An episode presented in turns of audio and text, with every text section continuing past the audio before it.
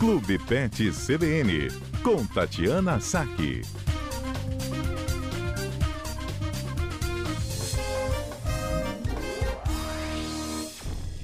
A doutora Tatiana Saque é veterinária e nos ajuda aqui sempre às quartas-feiras. Agora há pouco, doutor, nós trouxemos uma lista de reportagens mostrando do tempo que está mudando, né? A alerta de queda brusca de temperatura, vimos também vendaval, enfim. Isso afeta a nossa saúde, né? E os animais, doutora, eles de fato sentem frio, o cachorrinho sente frio em casa, eles devem ser protegidos, merecem uma atenção especial quando vem uma frente fria tão forte como essa anunciada agora? Boa tarde, Mário. Boa, Boa tarde, ouvintes da CBN. Com certeza. Todo mundo sente frio, né? Todo mundo tem a capacidade de termorregulação, mas eu acho que cabe a nós é, darmos conforto tanto para a gente quanto para os nossos pets, né? E, e, a gente precisa ter uma atenção especial com os animais que têm o pelo muito curtinho, né? Tem aqueles animais que têm a pelagem bem ralinha, bem curtinha. A gente tem que tomar um cuidado também com os filhotes e com os idosos, né? Mas assim, o, o cuidado vale para todos, com atenção especial para esse é, para essas fases da vida aí que requerem uma atenção especial e para esses animais de pelinho curto. O clássico que eu gosto de, de dar exemplo é o pincher, né? Que está sempre com tremedeira, ele está sempre tremendo, seja de frio, seja de medo. Isso é que eu ia dizer, o animal chega a tremer de frio, é de frio mesmo quando ele está tremendo assim? É, é, então, a tremedeira, assim, o tremor, ele pode se dar por alguns motivos, né? O animal pode tremer de frio, ele pode tremer de medo, ele pode tremer por dor. Né? Então, assim, na, na, na, época de frio, a gente imagina que o animal está tá com o tremor é, para poder fazer a termorregulação, né? Porque a tremedeira é uma forma de produzir calor e manter, e manter o corpo mais quente. Então, por isso que alguns tremem mais que os outros. Entendi, entendi. Que outros sinais a gente deve observar nos animais, doutora, para saber se eles estão sofrendo assim com o frio?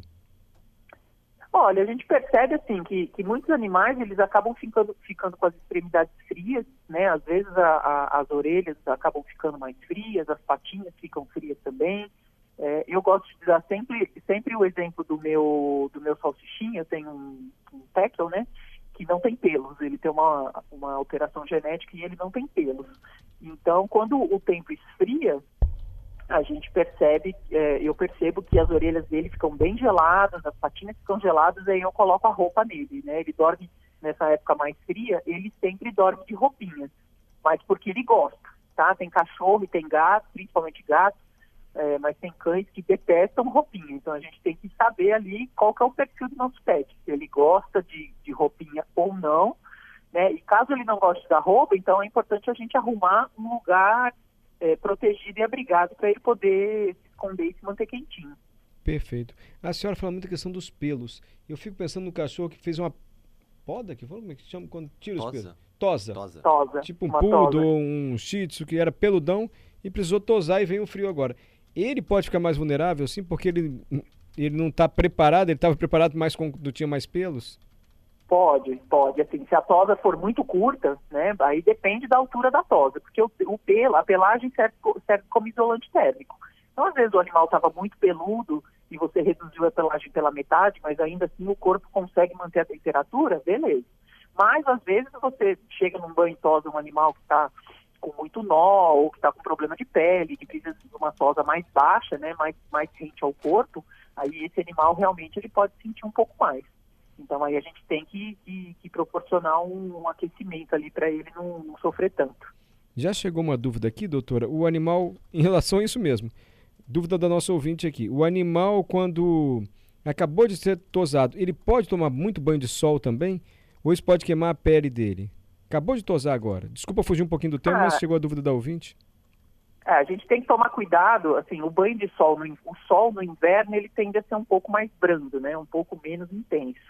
Mas se for um animal que, que sempre manteve a pelagem comprida, né, e de repente está com a pelagem muito curta e for tomar o banho de sol, é bom não exagerar. Em especial os, os, animais que têm a pelagem muito, a, a, pelagem branca, né, aquele animal que tem a pele rosinha, é, muitas vezes ele pode ficar no sol ali, o excesso de sol é, causar uma vermelhidão, uma irritação, mas não é muito comum de acontecer, mas pode. Perfeito. A senhora pode dar mais algumas dicas, doutora? Para quem está nos ouvindo, ciente que vai chegar uma frente fria, tem um animalzinho em casa? Não, com certeza, assim, olha, é, a, os banhos de sol são bastante importantes, né? Isso para qualquer espécie, seja para o cão, seja para o gato, seja para outras espécies. A proteção contra uh, os ventos e correntes de ar fria, né? Porque às vezes a gente fica imaginando que o animal é de apartamento, mas a gente tem aí um monte de animais que dormem no quintal, às vezes são animais de sítio, são animais de chácara, então é, ficam mais expostos. Então tem que estar protegido do, do vento e do frio. É, tem que ter um isolante térmico aonde o animal deita para dormir, né? Então, às vezes, ele dorme num canil, é importante ter é, um pano, às vezes você pode colocar um papelão é, e um pano por cima, ou um tablado de madeira, um isolante térmico, alguma coisa que funcione como isolamento térmico para o corpo não ficar é, em contato direto com, com, com o piso frio, né? E evitar os aquecedores, né, se for um ambiente fechado, porque às vezes pode ressecar muito o ambiente, pode ressecar a pele, os olhos. É, se for se for se for chegar ao ponto de usar um aquecedor, pode colocar um, uma bacia de água no, no quarto ou uma toalha molhada ali para tentar umidificar um pouco. E assim, né? É, interessante sempre preferir dar o banho no pet shop, porque no pet shop o animal ele toma banho de água morna, muitas vezes ele ele ele é seco quase que imediatamente, escovado, e, a, e, a, e o banho acaba ficando mais. É, fica, acaba ficando melhor. Né? Às vezes em casa a gente não tem tanto, uh, tanto traquejo ali para lidar com o animal, para secar toda a pelagem, principalmente se for um cachorro de pelagem longa. Então aí você pode dar preferência para o pet shop. Se não der para levar no pet, então escolhe os horários mais quentes do dia, usar água morninha, né? E secar bem a pelagem, para a pelagem não ficar úmida. Perfeito. Acho que basicamente é isso. Para gato as dicas são as mesmas ou gato sente menos frio? Então, as dicas são similares, né? Porque assim, os gatos praticamente não precisam de banho. Então, é, é, eu, eu, os meus gatos, eu tenho três gatos que nunca tomaram banho. É, no geral, eles odeiam roupa. Eles detestam roupa, eles chegam a ficar travados e, e é quase praticamente impossível colocar uma roupinha é, é, a maioria dos gatos gosta de se enfocar, então eles gostam de esconderijo. Você pode ter uma caminha do tipo toca, onde ele se esconde dentro, tem alguns animais que gostam de se esconder dentro do guarda-roupa, ou às vezes até debaixo da, da, da colcha da cama. A minha gata, quando no tempo, ela se esconde, ela fica entre, entre o lençol e a colcha, né? Então, eles têm os hábitos um pouco diferentes.